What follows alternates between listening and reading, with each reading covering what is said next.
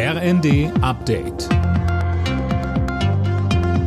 Stündlich neu. Auf den Punkt informiert. Ich bin Gisa Weber.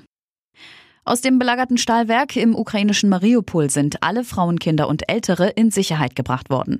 Das teilte die Regierung in Kiew mit. Fabian Hoffmann berichtet. In den vergangenen Tagen war es nach ukrainischen Angaben bereits gelungen, über 500 Zivilisten aus der Stadt und dem Stahlwerk rauszuholen. Nach wie vor sind auf dem Gelände hunderte ukrainische Soldaten, die sich dort verschanzt haben. Es ist die letzte Bastion des ukrainischen Militärs in Mariupol.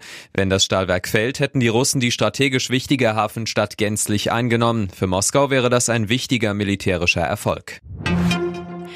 Bundestagspräsidentin Bärbel Base ist heute zu Besuch in Kiew. Auf Einladung des ukrainischen Parlamentspräsidenten Russland Stefanschuk nimmt sie an einem Gedenken zum Ende des Zweiten Weltkriegs für die Opfer des Nationalsozialismus teil. Ob sie sich auch mit Präsident Zelensky trifft, ist noch offen. Bundeskanzler Scholz will sich heute in einer Fernsehansprache an die Menschen wenden. Anlass ist zum einen das Ende des Zweiten Weltkriegs heute vor 77 Jahren und zum anderen der Krieg in der Ukraine. In der Fußball-Bundesliga sind am vorletzten Spieltag weitere Entscheidungen gefallen. Leverkusen ist nach einem 4 zu 2 gegen Hoffenheim die Champions League-Teilnahme nicht mehr zu nehmen. Köln hat mit 0 zu 1 gegen Wolfsburg verloren, spielt aber kommende Saison trotzdem international. Ebenso wie Union Berlin nach einem 4 zu 1 in Freiburg.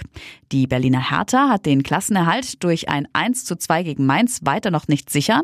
Dortmund besiegte Absteiger Fürth mit 3 zu 1 und Schalke spielt kommende Saison wieder in Liga 1. Und bei der Formel 1 in Miami hat sich Ferrari-Pilot Charles Leclerc die Pole Position geholt. Er war im Qualifying der Schnellste. Zweiter wurde Teamkollege Carlos Sainz und Max Verstappen im Red Bull startet von Platz 3. Alle Nachrichten auf rnd.de